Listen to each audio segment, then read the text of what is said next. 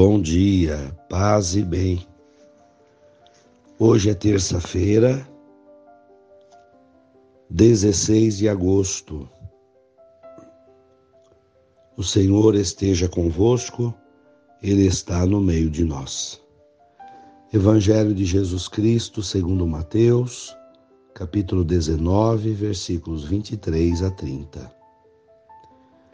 Disse Jesus aos discípulos: Em verdade vos digo, dificilmente um rico entrará no reino dos céus. E digo ainda: é mais fácil um camelo passar pelo buraco de uma agulha do que um rico entrar no reino de Deus. Ouvindo, ouvindo isto, os discípulos ficaram muito espantados e perguntaram: Então quem pode ser salvo? Jesus olhou para eles e disse: Para os homens isso é impossível, mas para Deus tudo é possível. Pedro tomou a palavra e disse a Jesus: Vê, nós deixamos tudo e te seguimos. O que haveremos de receber? Jesus respondeu: Em verdade vos digo, quando o mundo for renovado e o Filho do Homem se sentar no trono da sua glória, também vós que me seguistes, havereis de sentar-vos em doze tronos para julgar as doze tribos de Israel. E todo aquele que tiver deixado casas, irmãos, irmãs, pai, mãe, filhos, campos, por causa do meu nome, receberá cem vezes mais e terá como herança a vida eterna. Muitos que agora são os primeiros serão os últimos e muitos que são os últimos serão os primeiros. Palavras da salvação. Glória a vós, Senhor. Irmãos, essa palavra de Jesus sempre é intrigante e nos enche de dúvidas. Quando Jesus afirma, é mais fácil um camelo passar pelo buraco de uma agulha do que um rico entrar no reino dos céus. Então aqui vemos a oposição entre riqueza e reino de Deus. E aqui precisamos então entender o que Jesus quer dizer com isso. Mas se, se observarmos na sequência do, do Evangelho, vamos ver que Jesus responde esta pergunta nesse mesmo texto de hoje. Os apóstolos perguntam para ele: Senhor, mas nós deixamos tudo, o que, que nós vamos ganhar? Então Jesus ele dá a entender que aquele, aquelas doze pessoas, aqueles apóstolos, sim, estavam ajudando a propagar o reino de Deus e eles estariam junto dele na eternidade. Então, a primeira coisa da, do que constitui o, o, não, o não ser rico, ser pobre, é a divulgação do Evangelho. Primeira coisa é viver o Evangelho e ajudar a divulgar. O que é o Evangelho? Senão a propagação do reino do amor de Deus. Então aí já dá para entender que o rico é aquele que não é apegado ao amor, porque está muito mais preocupado com os bens materiais. Então, nesse sentido, a divulgação do reino de Deus consiste em viver o amor de Deus e passar esses valores do Evangelho para frente. Depois Jesus continua. Todo aquele que tiver deixado casas, irmãos, irmãs, pai, mãe, filhos, campos, por causa de mim, receberá cem vezes mais e também a vida eterna. O que significa deixar? Deixar no sentido de que a nossa vida do dia a dia, a família, os bens materiais, os campos, as propriedades, não nos impeça de viver a construção do reino de Deus. Então é isso, o, o não ser apegado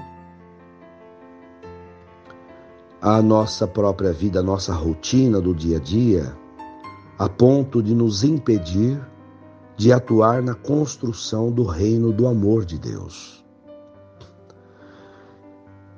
Então acabo deduzindo que quando Jesus diz que é difícil um rico entrar no reino de Deus, dos céus,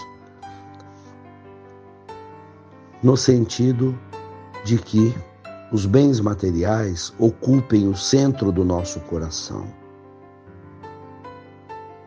E assim sendo, não tenhamos tempo para divulgação do Evangelho. Não gastemos a energia na construção do reino de amor. Eu tenho convicção de que, com mais ou menos dinheiro, eu posso ser um discípulo de Jesus, sim. E, inclusive, se for rico de bens materiais, como eu posso ajudar no reino de Deus? Usar esses recursos para fazer o bem ao próximo então, a riqueza não consigo ver e enxergar como um mal em si. A pobreza, sim. A pobreza é um mal terrível, a miséria, porque gera sofrimento e dor. E o próprio Pai dos céus quer ver os seus filhos, a todos nós, sem fome, com moradia, com dignidade que Deus seria isso, esse que gostaria de nos ver todos pobres e miseráveis? Não é verdade. Mas o que Jesus dá ênfase é que, tendo bens materiais, quem ocupe o centro do nosso coração seja Deus e não a riqueza. Dentro do nosso coração deve habitar Deus, a ponto de que os bens materiais que porventura tenhamos não nos impeçam de amar o próximo.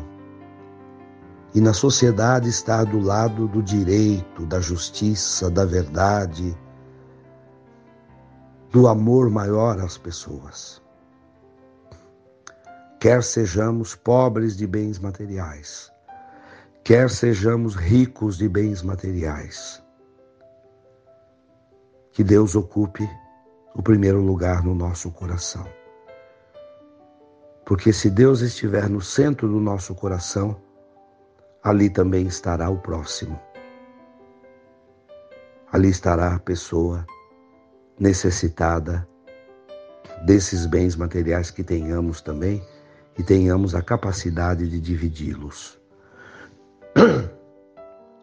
Quando assim falo, lembro-me de uma outra de uma outra passagem, quando um jovem rico pergunta para Jesus o que faria para entrar no reino de Deus, já que ele observava todos os mandamentos. Jesus lhe dizia: Então vá e desapegue-se dos seus bens e me siga. E ele não conseguiu, porque o coração dele estava totalmente tomado pelos bens materiais e Deus ainda não ocupava o centro do seu coração. Creio que tenha ficado claro para todos que Deus não é inimigo do rico,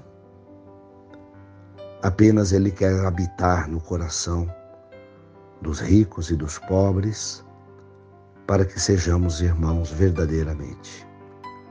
Louvado seja nosso Senhor Jesus Cristo, para sempre seja louvado. Ave Maria, cheia de graças, o Senhor é convosco. Bendita sois vós entre as mulheres, e bendito é o fruto do vosso ventre, Jesus.